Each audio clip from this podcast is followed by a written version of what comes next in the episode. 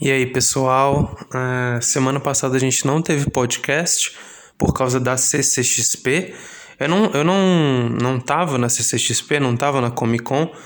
No entanto, eu sei que a maioria das pessoas que é, potencialmente ouviria o podcast semana passada estaria ocupado, é, ou assistindo ou expondo na Comic Con. Então eu resolvi que seria uma melhor ideia deixar para essa semana, até para dar tempo de gravar algumas edições, a gente ter um, uma certa gordura para queimar. Bem, disclaimers à parte, uh, o podcast da Fratura sempre fala de quadrinhos. Uh, de vez em quando filmes e livros, mas a gente não tá, não tá trabalhando muito nisso, até porque eu não tenho propriedade, porque eu sou um autor de quadrinhos. A nossa proposta é falar de, de quadrinhos e, e, e, de narrativas da perspectiva de um autor.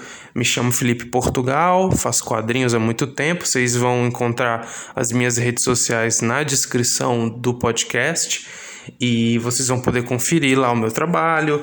Tem muita coisa nova saindo. É, e, bem, é isso. Vamos falar sobre o quadrinho que eu trouxe hoje, que eu acho que é um quadrinho que pode é, suscitar discussões muito interessantes. Acho que até agora talvez esse seja o quadrinho que, que mais abre para a gente conversar sobre forma, conversar sobre conteúdo e conversar sobre a mecânica dos quadrinhos como um todo, né? Viagem em volta de uma ervilha, da Sofia Nestrovsky e da Débora Salles. Esse quadrinho saiu pela Veneta no ano passado. E do que se trata? Bem, Sofia é a, a, a, escritora do quadrinho, né? A Débora Salles ilustra. E e o que que, o que, que dá para pegar? Dá para pegar que a Sofia é, escreveu um quadrinho autobiográfico, o quadrinho é, é um fluxo de pensamento dela enquanto ela estava preparando a, a, a tese dela de dissertação, se eu não me engano, no mestrado. Posso estar enganado, mas enfim, tanto faz. E ela está escrevendo e, e, e é um mestrado sobre literatura. Então, a gente acompanha o fluxo de pensamento dela e por que viaja em volta de uma ervilha? Por muitos motivos, mas o, o mais óbvio é que a, a gata dela, Princesa Ervilha, é a única, uh, além, da, além da Débora, da desenhista, né, que aparece em alguns, em alguns quadros, a gata dela, Princesa Ervilha, é a outra personagem que vai ajudar a conduzir a trama. Uh, as duas estão tão meio, meio confinadas, né? Esse quadrinho tem um, um cheiro de confinamento que parece quase premonitório se você parar para pensar que ele é do, da, da metade do ano passado, foi lançado no meio do ano, em 2019, é, se você parar para pensar nisso, ele parece bem premonitório, porque o quadrinho todo se passa num espaço só. É, em algumas cenas elas saem desse espaço, mas na imaginação delas é, fisicamente elas ainda estão no, no espaço do, do, do, apartamento. Então ele tem toda, toda a cara de, de, de quadrinho que foi feito na, na pandemia ou sobre a pandemia, retratando retratando esse, esse espaço um, um tanto limitado. E, e o, o espaço é um dos grandes temas desse quadrinho que perpassa, que, que eu consegui pensar, que eu consegui extrair. Por quê? Bem, para começar, uh, além dele se passar só nesse só, só numa, numa locação vamos, vamos colocar assim só só num, num lugar ele é espacialmente limitado ele também é, cria uma relação de, de espaço de, de preenchimento e vazio preenchimento barra vazio com o texto e o desenho a, a Sofia está escrevendo seu mestrado em literatura, está é, escrevendo seu trabalho, que eu não sei mais se é mestrado, se é, mas enfim, ela está escrevendo seu trabalho em literatura e ela tem um texto muito verborrágico, é um fluxo de pensamento que mistura uh, ideias, uh, fatos corriqueiros da vida dela com um pouco de autobiografia, comentários sobre literatura, é, pensamentos sobre literatura. E o desenho da Débora Salles no quadrinho vai é, não necess...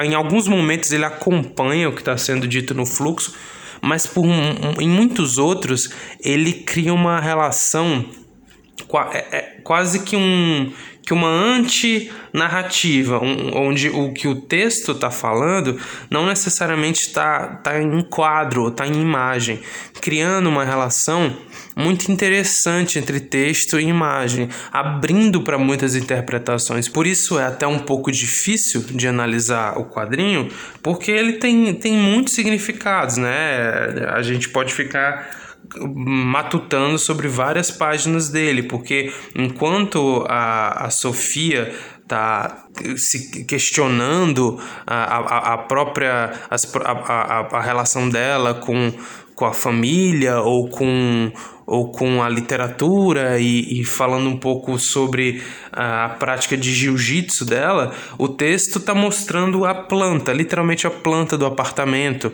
É, essa cena é maravilhosa, inclusive, é uma, é, acho que é um, o meu momento preferido no livro. É, e, e, você vai tentar extrair o significado disso você vai, é, quer queira ou quer não, se deparar com essa relação dos espaços. Porque no quadrinho, o, como é que a gente geralmente decupa? A gente pensa no espaço onde vai o texto e pensa no desenho, e esse texto tem que se adaptar ao, ao, que está sendo dito, é, é, ao que está sendo, ao que tá sendo mostrado, ao, enfim, o balão ele se encaixa no desenho e, e me parece, eu não gosto de intencionalizar o que os autores estão fazendo, eu não gosto de, de assumir que eles fizeram de caso pensado. Muitas vezes a gente faz as coisas, é, o resultado da obra é simplesmente um, um acidente, uma, uma, uma. A gente faz do jeito que dá para fazer, né?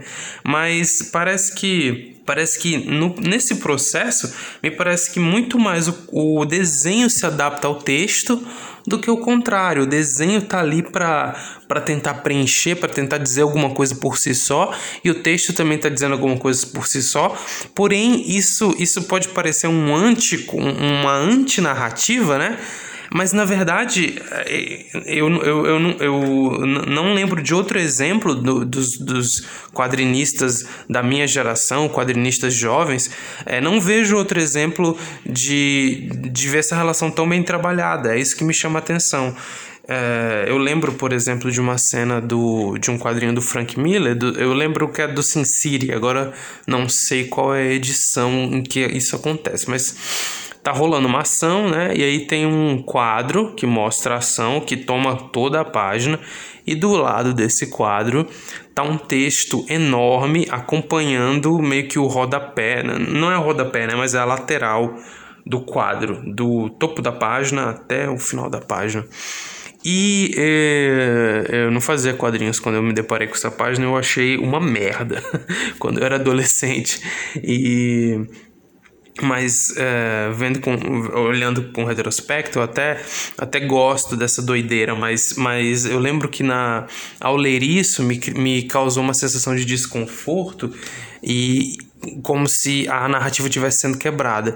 No entanto, no Viagem em Volta de uma Ervilha, eu nunca tive essa sensação, porque eu acho que essas quebras, essa relação de espaços, ela se potencializa, seja pelos desenhos da Débora que que vão que estão sempre é, estou até folheando aqui para olhar de novo que, que, que eu acho o desenho maravilhoso eu acho muito bem resolvido seja no desenho da Débora que está é, explorando os espaços não só espaços de fato, né? Espaço tipo um apartamento, mas também brincando com, com espaços, porque é, no, na composição eu acho que a Débora faz desenhos que que são, são pensados sempre para ter um grande bloco de vazio e às vezes é, e em um trabalho de linhas né ela, ela tem esse desenho muito muito claro muito minimalista, né? Que, que, que, coloca só, só o que é essencial para você entender. É, é, tem detalhes, claro, mas ali tem todo o essencial para você entender a relação do espaço. Ele é minimalista ao tratar desse espaço. Ele deixa vários, vários blocos em branco, aí tem blocos em rosa, blocos em preto. Acho que potencializando né, essa relação que o quadrinho tem. E, e o texto vem para para completar isso, em algumas páginas onde o texto simplesmente é separado, né? Ele é, ele é ele tá lá como se fosse um, um, fragmento de um pensamento, né? É como se fosse mesmo um, uma nuvem assim pairando pelo, pelo apartamento, pelos transitando entre os objetos, andando por esse pela casa da Sofia, como se fossem mesmo pensamentos, aquele aquela primeira coisa que a gente imagina, né? Quando a gente está pensando, quando a gente está confabulando na nossa cabeça, a gente imagina como se as palavras estivessem flutuando e tem literalmente uma cena em que isso acontece. Letras flutuam e, e tudo isso é, faz com que esse quadrinho seja muito bonito, é, não só pela dimensão simbólica, mas por essas, por essas dimensões imaginativas que ele constrói, né? Por a gente poder falar tanto sobre um quadrinho que talvez para algumas pessoas seja um quadrinho, abre aspas, sem história. Porque afinal de contas, o texto do quadrinho, ele não tem essa, essa clássica essa clássica relação início, meio e fim que, a, que as narrativas convencionais vêm a ter.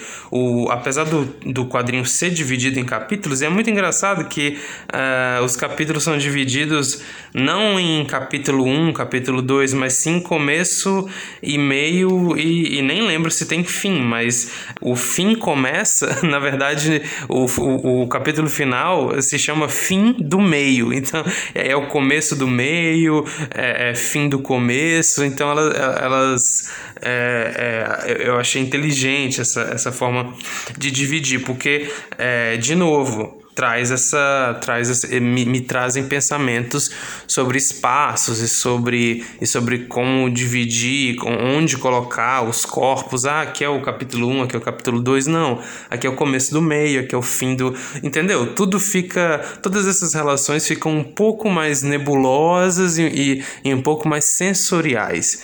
É, isso é legal. E falando em corpos, eu acho que a, a personagem da gata, a princesa, princesa Ervilha, que tem vários nomes, ela transita pelos cenários dos quadrinhos, ela, ela tem vida própria e ela é carismática e ela é muito bem desenhada pela Débora. Eu acho que ela pegou bem a, a, a corporalidade de um gato, né? Ela deve ter desenhado várias vezes esse, é, é essa gatinha.